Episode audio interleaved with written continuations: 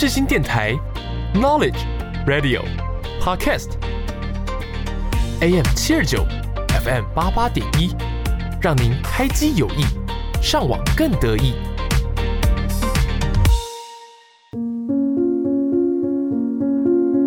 我是 Yuki，我是木头。你知道灵魂的魅力？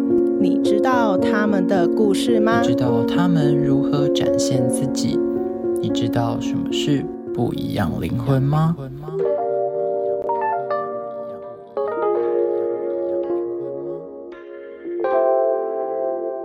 时间会给你力量，找到属于自己的方向。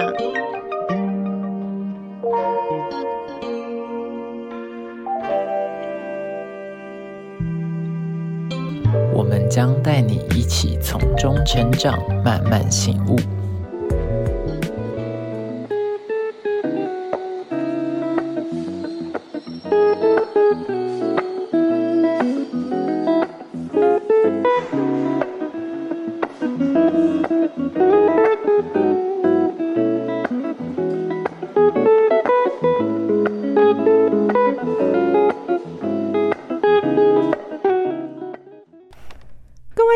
朋友，下午好，欢迎收听《不一样灵魂》，我是主持人 Yuki。那我另一位主持人木头，他未来才有办法和大家相会，所以目前节目呢都会先由我来主持哦。好的，节目一开始想要问问大家，对于教育部刚步上轨道的新课纲是不是存有疑虑？学习历程档案到底要干嘛？要怎么去完成？素养题型又要怎么去准备？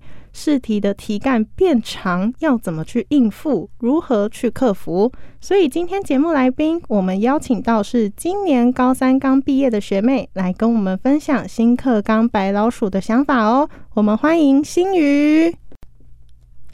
Hello，大家好，我是新宇。不久前刚从竹林中学毕业，然后九月的时候会进入世新大学的新闻系。谢谢。好的，那新宇，我想问，就是因为从你们这一届开始，每学期都要上传你们的学习历程档案，那这个东西里面需要包含什么样的资料吗？其实学习历程包含的东西很多，嗯像是有课程学习成果、自主学习、干部经历、竞赛参与等等等，都是包含在里面的。诶，那你刚刚提到的自主学习是在做什么的？那我们的自主学习呢，就是每个学期都要规划一整个学期的自主计划，嗯就是你想要做什么样的课题都可以。哦，所以就是自己去找你想要做什么样的主题，然后有可能是小组或者是个人这样。对，哦，那这样你们之前自主学习，你有做过什么样的主题吗？那我高一一开始的时候是想要往幼保的方向前进，嗯，所以那个学期我就规划说自己要完成三篇的儿童故事，嗯，然后还有加上画画，就是儿童绘画部分。对哦，所以你就是跟你的朋友一起完成。那个时候是我自己完成的。哦，那、嗯那如果是你跟你朋友完成的话，是做什么样的吗？在高二的时候，我跟朋友一起完成一个心理学的书面报告。嗯对，就是我们哦在做忧郁症的探讨。嗯，了解。那同样就是因为你们每个学期都要上传这个资料，其实我当初想的是，就是感觉就好像在打一份报告一样，就是文书资料，然后再配上你们的活动照片这样子。那它的麻烦点是什么吗？造成你们这一届的学生好像非常的困扰哎、哦，对，其实最主要的就是呢，刚刚提到这么多的小分支，那课程学习成果的部分，它是最麻烦的，因为嗯通常课程都会在学期末才会结束，这种学期末才能进行课程学习成果报告的，就是最后统整。哦，对，加上还有课业上压力呀、还有缴交期限的压力，所以就会都累积在最后一个部分。哦，所以等于是你们在学期末的时候，一边要准备你们的期末考、段考，然后一边就是要做你们的学习档案，这样对，哦，那这样也是很麻烦呢。那这样你都是怎么去分配你的时间的？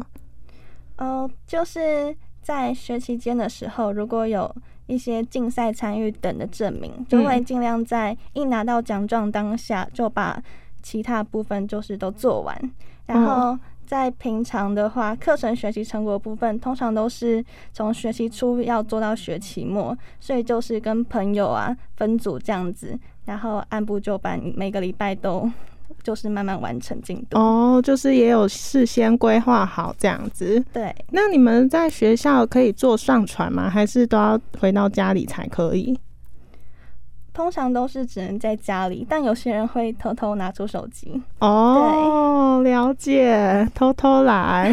对，好，那再就是学习历程档案，就是在我这一届，因为我这一届是旧课纲的最后一届。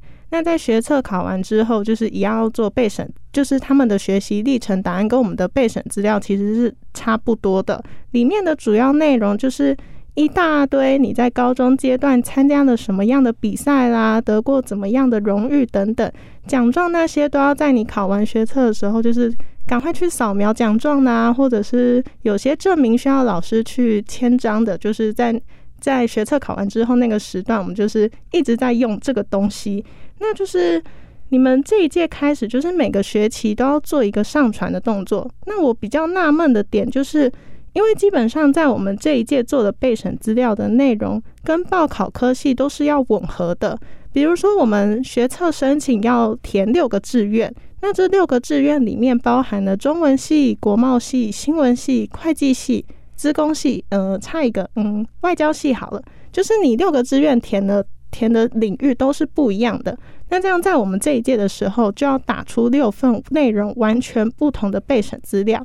可是，在学妹这一届呢，变成是说，就是高中的时候就要慢慢的去完成这份备审资料，也就是他们现在说的学习历程档案。但如果你在报考的科系跟你学习历程档案上的资料没有吻合的时候，就假设你今天想要报考传播的科系，可是你的备审资料的内容就是有点偏心理层面领域的，那这样子要怎么办？那其实要完全吻合是一件很困难的事情。然后当初老师就跟我们说，就是尽量让自己就是在自主学习跟选的科系方面去找关系。嗯，像是刚刚说的传播跟心理系，那传播有广告传播的部分，那心理也有广告心理学的部分，这种时候就可以把它做联合。哦，嗯但是最好的还是就是在高中初期的时候，就大概知道自己想要往什么方向去走，学习历程档案才会比较好做，这样子，对吧？对，还是就是赶快找到方向会更好。嗯，那你大概是在大哎、不不是大二，那个高二差不多左右的时候，知道就是自己想要做什么吗？还是你考完学测之后才心里大概有个底这样子？其实我是在高二下学期快要期末的时候，我才找到就是最终的方向。嗯嗯，因为那个时候有参加学校举办的讲座跟一些课程，嗯然后是跟传播有关的，然后慢慢的才找到说，哎，自己对传播好像蛮兴趣的。哦，了解。那听众朋友就是听到这个部分呢，就是一样，就是呃，尽量先尽量赶快去找到你们的志愿或方向是如何哦，之后才会之后准备资料的时候才会比较好去处理哦。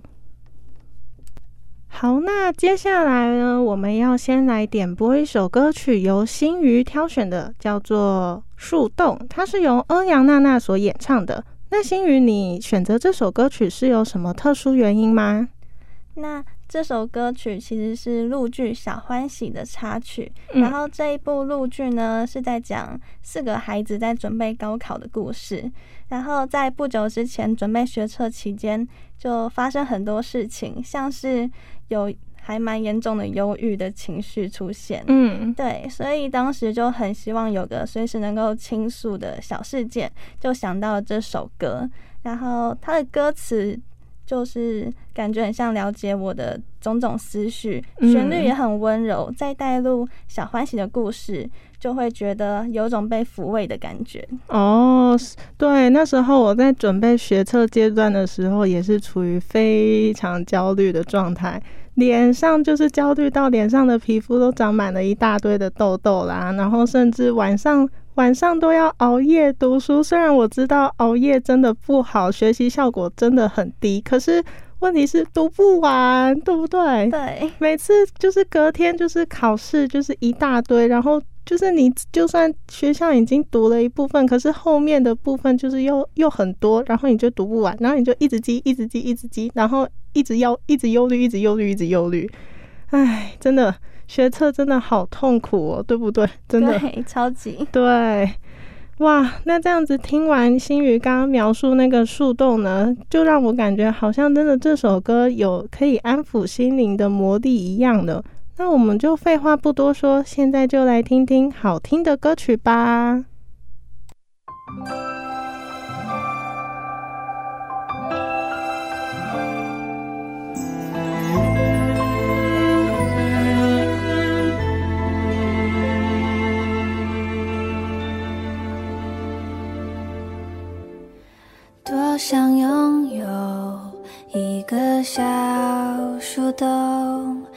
悄悄地吐露成长的烦恼和美梦。光吃不长肉，侧抱着枕头睡个够。不问枝头有谁在笑风，可否借我一个小树洞，来安放无人察觉的悸动。青春半熟，还能爱好久好久。无论过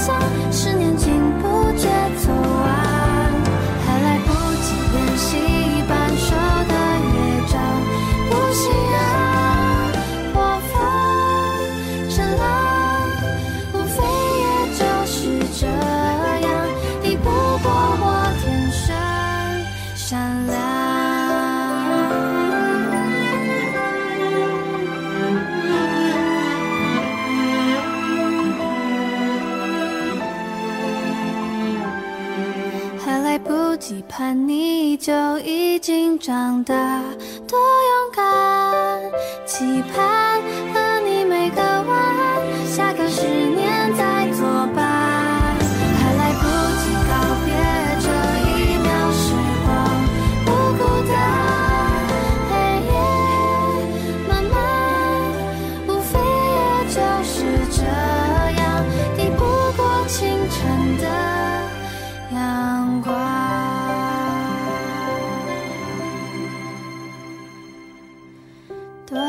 做你一个小树洞，静静地倾听你的秘密开花结果。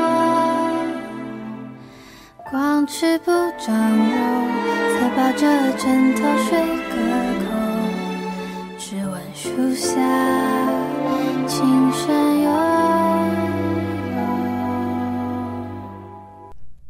迎再次回到不一样灵魂。不知道听众们听完这首歌有没有也感受到一阵温暖呢？接下来我想要继续问心宇哦，就是以前我听高中老师提到，你们现在这一届之后的试题上呢，除了会有选择题之外，可能你写一写会突然蹦出一道手写题，加上现在新课纲又讲求素养题型，题干也就变得乐乐等。那你们要如何去应付这样的考试变化？学校老师有做什么样的准备给你们吗？其实我觉得我们学生一开始没有感受到太大的变化。嗯，真的吗？对啊，主要是因为刚从国中迈入高中，就会觉得可能高中原本就是这样，哦，对，就会觉得很理所当然。那还好，就是在你才刚升高中的时候，就直接变一个新课纲，不是你高一升高二的时候才变。哇，那这样子，那还好，没有就是心理上没有什么特特别大的变化呢，嗯还好。那你们那这样子，学校老师就是在素养题型上面有给你们什么样的资料吗？或是他们在上课的时候有什么样的叮咛啊之类的？有老师们都蛮紧张的哎，哦，真的吗？对，怎么感觉好像老师比学生还要忧虑？对，可能因为他们经历过旧课纲的部分。哦，也是也是，对，那我们像我自己是文组的，嗯然后上课的时候，老师就是社会组的老师们，很明显就会常常上课上到一半，然后就突然问一个问题。嗯，这个问题呢，可能是刚刚在课文中有出现过的，也有可能是跟刚刚重点有相关连结，然后要我们自己口头去回答，就有点像在练习素养题手写的那种感觉。哦，所以老师就是可能上课都上到一半，然后就突然说：“哎、谁谁谁，你给我回答这个问题。”这样，对对对，我们都超级害怕。哈，真的、哦、对，啊？如果回答不出来怎么办？其实回答不出来也没关系，只是就是老师想要训练的是你的反应能力跟联想的那个能力，哦，就尽量。去回答他。那这样你有就是对老师有什么提问，就是比较印象深刻的吗？比较印象深刻的提问吗？嗯，其实都差不多，没有什么印象。所以几乎是每一个科目都会这样子。对，几乎都是这样。那数学的话，他要怎么问？数学的话，我们数学老师比较不会问问题，但是他会自己出平时的考卷，哦然后就会有最后一大题是素养题。了解，老师也是非常用心，都是他自己想的题目吗？他会跟其他数学老师一起讨论出来。哦，也是哦，对，哇，这样子上课这种抽点的也是很紧张哎。对 对啊，那再就是你就是那嗯，你在准备素养题型的时候，你要怎么去抓取到它的题目要点吗？因为就是题目。就是它的前面的题目文章是非常长的，那你要怎么在短时间之内，就是瞬间了解到哦，这题题目他要问我的是什么？这样子，嗯，那我觉得最一开始的话，可以先就是先看问题，再问什么，再回去阅读文章，嗯，这样子会比较仔细的阅读，就是知道说这一题的重点在哪里。嗯，然后边读的时候，还要尽量的边画重点，然后了解前因后果。哦，对哇，那这个也是一个很很煎熬的训练。那这样子，你也就是对自己有什么样的准备吗？哦，有，因为我自己一开始其实阅读很慢，嗯，对，所以我就会善用每一科的考卷、题本或是范例等等等，然后在家里的时候就会拿出计时器来搭配。哇，还有配计时器，对啊，那这那都有在时间内写完吗？一开始还蛮困难的，一开始还是会到最后只剩下一点点时间，但是还有很多题目，但是慢慢的就会习惯，就通常都会在时间结束前就写完，嗯，就分配好的东西。哦，原来如此。那就是你们在同学之间对于素养题型有什么样的抱怨之类的？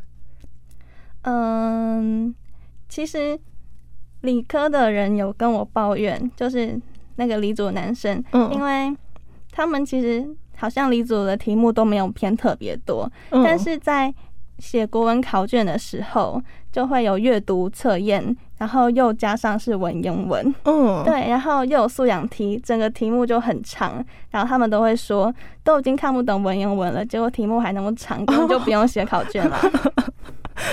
也是哦，理组男生好像在对于就是文科方面那种比较偏常常阅读的，好像就比较吃力。对，原来如此，哇，那这样子李祖也是很可怜呢。那这样子他们也应该都是通常也都是会写完的吧？还是他们他们都跟我说他们是最后才会去写，因为第一遍也看不懂，然后他们也觉得自己之后也看不懂，嗯所以就会把时间留给其他比较把握的题目，哦然后之后再回头写这里。那这样子也是一个很好的分配，就是先跳过自己不会的，不要再花时间去想这一大题，赶快把你可以拿到分的先赶快写一写。嗯，嗯，那这样也是一个很好的分配方式，也是不错啦。对，那这样子经过学妹她分享，对于素养题型上呢，呃，总归一句话就是，素养题型它只能说是一个很大的考验，它对于那种阅读能力不太行的，或者是可能没有办法很有耐心的把长篇阅读看完的人来说，应该是一个比较吃力的点。但是这个也没有办法，因为毕竟教育部的改革方式就是这样子。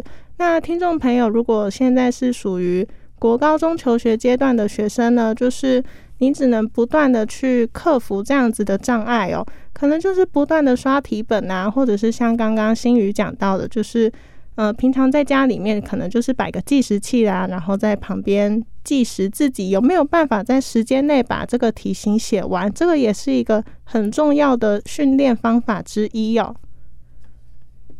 好的，那今天很感谢新鱼来到我们节目分享新课纲白老鼠面临的困境，还有怎么去克服。其实听完今天新鱼跟我们讲解到的素养题型的准备方式啦，或者是学习历程档案的制作，都让我觉得哦，松一口气的感觉。还好我已经毕业了，不是新课纲第一届白老鼠。那这一切都没有关系，就只要认真的去面对你现在眼前所面临的状况就可以了。那最后呢，我要送大家一首歌曲，是由陈雪然所演唱的《无名之辈》。这首歌给我的感觉，我只能说就是可以很明显的感受到演唱者心中的呐喊。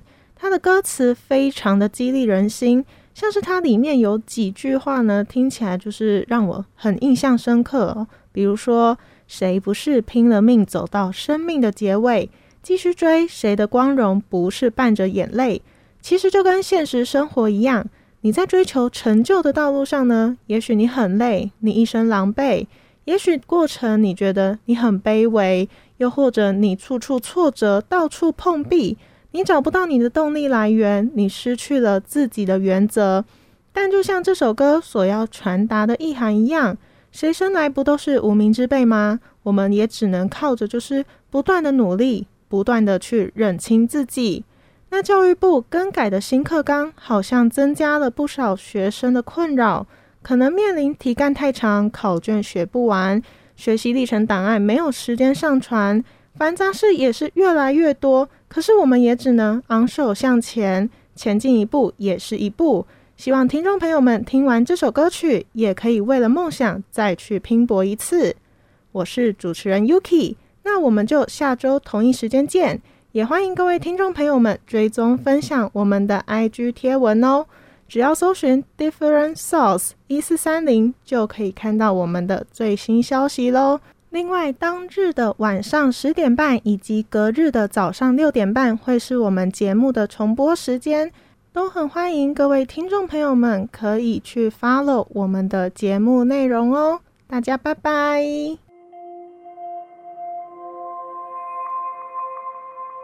城市黎明的灯火，总有光环在陨落，模仿着一个又一个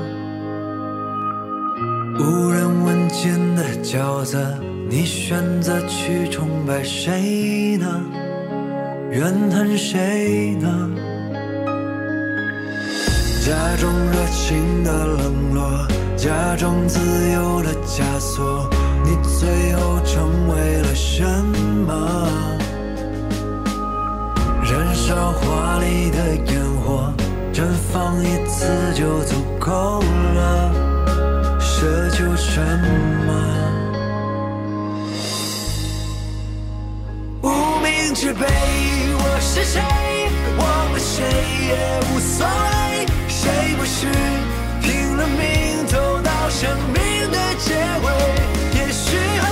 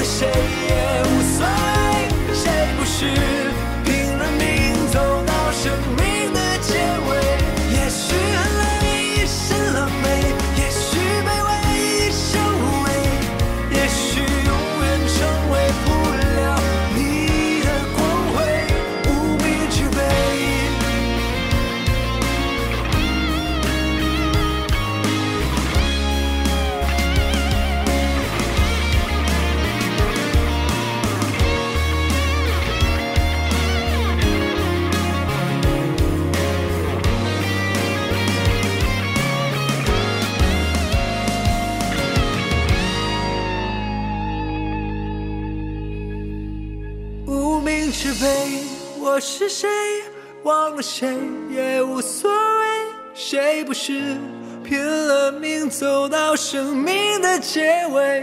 也许很累，是狼狈，也许卑微，受无畏，也许